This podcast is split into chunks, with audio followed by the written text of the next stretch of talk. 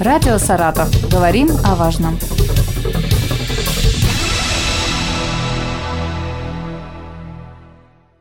У микрофона Юлия Маслова. Здравствуйте. Сегодня со мной в студии Марина Александровна Барулина, заведующая отделением патологии новорожденных и недоношенных детей клинического перинатального центра Саратовской области, врач-неонатолог. Здравствуйте. Здравствуйте. Вы стали победителем во всероссийском конкурсе врачей 2023 в номинации «Лучший неонатолог». Расскажите, как вы вообще попали на этот конкурс? Главный врач предложил мне поучаствовать и совместно с коллегами из отдела кадров, из организационного методического отдела мы создали заявку. Я написала работу, доклад, вернее, о своей работе за три года. И вот создав такой определенный пакет документов, все это было отправлено на рассмотрение в Минздрав в начале Саратовской области, а потом уже, когда я прошла второй уровень вот этого вот Минздрава Саратова, Саратовской области, тогда уже это все отправилось на рассмотрение Минздрава России. И комиссия распорядилась таким образом, что вот я заняла первое место. Какие были испытания на конкурсе? Вот э, доклад, да? Да. Каждый представил. Да, каждый из участников предоставлял доклад о своей проделанной работе. В этом докладе отражалась, ну, в общем-то, вся наша текущая работа о количестве пролеченных пациентах, э, что это были за пациенты, какие случаи, э, ну, какие-то интересные, возможно, моменты. Кроме того, в портфолио входила видеопрезентация, э, отзывы пациентов, конечно, тоже, вся биография моя и, в общем-то, путь весь, который я прошла в медицине. Вот в комплексе все это оценивалось. Что было самым сложным? Да, в общем-то, особо ничего сложного не было, потому что в основном, конечно, моя работа заключалась только в написании отчета о своей собственной работе, что, в общем-то, мне было сделать довольно легко. В общем-то, наверное, основную работу у нас осуществлял отдел кадров наш, который собирал вот по крупицам все это, все эти документы, всю эту папку, портфолио, наши программисты. Им тоже спасибо огромное. Они принимали самое непосредственное участие. Помните свои чувства, когда вам сказали, что вы стали победителем? Да, это было весьма неожиданно, потому что я в этот момент была на отдыхе, в отпуске в Абхазии, и я не знала об этом, о том, что я победила в конкурсе, и я сижу, отдыхаю вечером, и внезапно у меня что-то начинает происходить вокруг меня, телефон просто накаляться начинает от звонков, смс поздравлений, я, а я не понимаю, что произошло. Потом уже мне пояснили, что оказывается Э, я заняла первое место в конкурсе. Конечно, все родственники, друзья, знакомые все стали звонить, писать с поздравлениями. Это очень приятно было так и неожиданно. Вы сказали, что в портфолио готовили свою биографию. А расскажите, с чего начался ваш медицинский путь и вообще почему выбрали такую специальность неонатолог? Вы знаете, я как бы всегда думала о том, что я буду работать в медицине. Меня к этому потихоньку так подводила мама в свое время. Она была, она врач, нет? Нет, у меня э, родители не врачи, но моя мама очень хотела, чтобы я была доктором. И как-то так вот это все ненавязчиво, так сеялось в мой мозг. Поэтому к концу школы я уже понимала, что, видимо, у меня другого пути уже нет, но как бы я себя уже ни в чем другом не видела. После девятого класса я перешла в медико-биологический лицей, который был уже, в общем-то, с упором на поступление в мединститут. И после его окончания я поступила без особых усилий в мединститут на педиатрический факультет. Собственно говоря, это был 2000 год. То есть вам хотелось, да, с детьми работать? Я поступила на педиатрию, потому что вот так получилось у меня. На самом деле я не очень планировала туда идти, но вот сейчас по прошествии лет я вот не то, что нисколько не жалею о том, что именно на педиатрию я попала. Я прям вот судьбе благодарна за то, что я вот оказалась именно на этом факультете. Да, в 2004 году я устроилась на работу медсестрой в четвертую детскую больницу. Эта больница, ну, она уже сейчас не существует, закрыта, как раз специализировалась на работе работе с недоношенными детьми. с детьми с патологией. Там лежали у нас маленькие дети месячного возраста, трех, иногда, ну, редко, более старшего. И как-то вот работая с ними, я поняла, что, наверное, вот я тут и останусь. Именно в неонатологии. Закончив институт, я закончила потом после интернатуры по педиатрии, потом прошла специализацию по неонатологии, и вот некоторое время работала в четвертой детской больнице. А потом, после открытия перинатального центра, буквально спустя два месяца, меня пригласили на должность заведующей отделением в патологии новорожденных, и вот я работаю тут. Что вас привлекает в этой работе? Вот вы сказали то, что вы благодарны судьбе за то, что она привела к этому. А вот что вас цепляет? Я даже не представляю, как со взрослыми можно работать. Я вот э, ну, дети это вообще абсолютно другой мир. Они же такие маленькие, Они маленькие, крохотные. они крохотные. Они, вот знаете, в чем фишка? Вот взрослый может сказать, у меня болит там живот, голова или что-то еще, какие-то другие части тела. И доктор уже может подумать о каком-то диагнозе и помочь, соответственно, пациенту. Ребенок новорожденный, он так не скажет. И вот начинается квест. Пойми, что у него болит. Ну, конечно, все доктора, мы все это долго учимся, изучаем, мы видим с первого вот прям взгляда на ребенка, что неблагополучно, что не так. Не так дышит, не так. Сердце бьется, что-то вот такие, понимаете, подмечаются мелочи, из которых и складывается общая картина. Поэтому это очень интересно на самом деле. Это действительно другой мир. Дети, они вот совершенно другие, пахнут по-другому, младенцам. Это же прекрасно. Если вот простыми словами, а чем неонатолог отличается от обычного педиатра? Неонатолог – это тот же педиатр, только он работает с детьми в периоде новорожденности. То есть до периода новорожденности у нас это с нуля до 28 дней. То есть угу. он лечит только новорожденных детей. Кроме того, неонатолог присутствует на родах, он принимает ребенка. Вот всеми этими делами он занимается.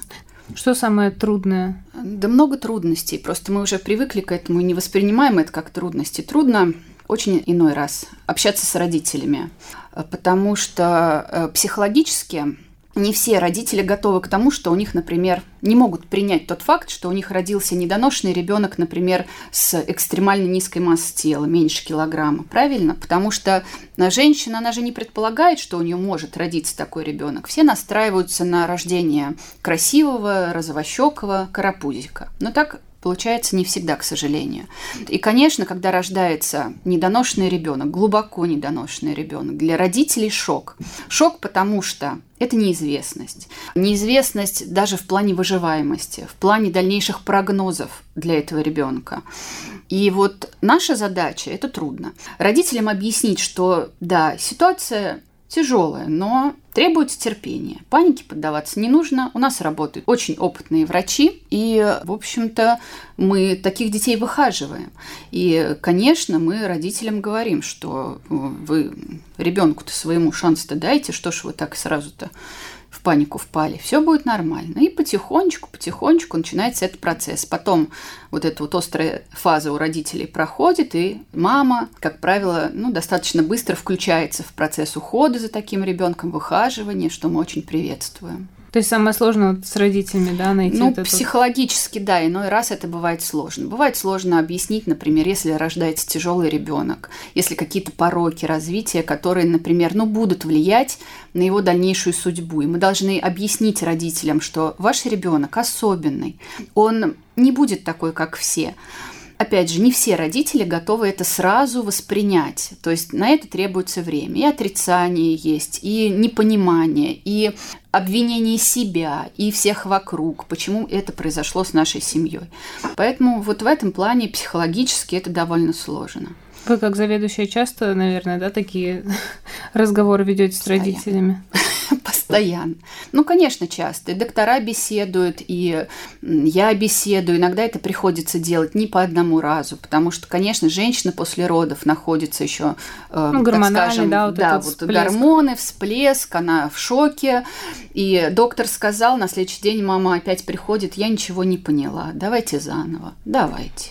Это мы можем одно и то же рассказывать бесконечное количество раз, до тех пор, пока женщина не поймет.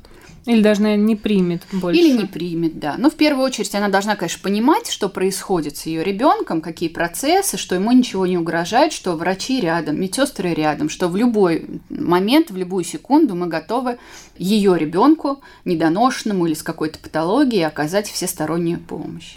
Сколько детей у вас максимально может быть? И как э, запомнить историю каждого? Это тоже приходит с опытом? У нас вообще отделение на 50 коек рассчитано, но сейчас, к сожалению, со снижением рождаемости и количество детей в отделении уменьшается. Поэтому сейчас где-то в среднем, ну, человек 30 у нас лежит. Не знаю, запоминаю всех. Во-первых, мы каждое утро каждый день с докторами всех детей обсуждаем. Это обязательная процедура по приему сдачи дежурства. Дежурный доктор э, рассказывает о каждом ребенке, о его состоянии, как оно менялось, э, о том, как он ел, через зонд, сосал там самостоятельно, нуждается ли он в кислородной поддержке, какие у него анализы. То есть это невольно все запоминаешь, потому что это ежедневно происходит, ежедневная работа как-то я уже не задумываюсь об этом, уже память просто натренирована. Такие все равно ключевые моменты про каждого пациента помнишь.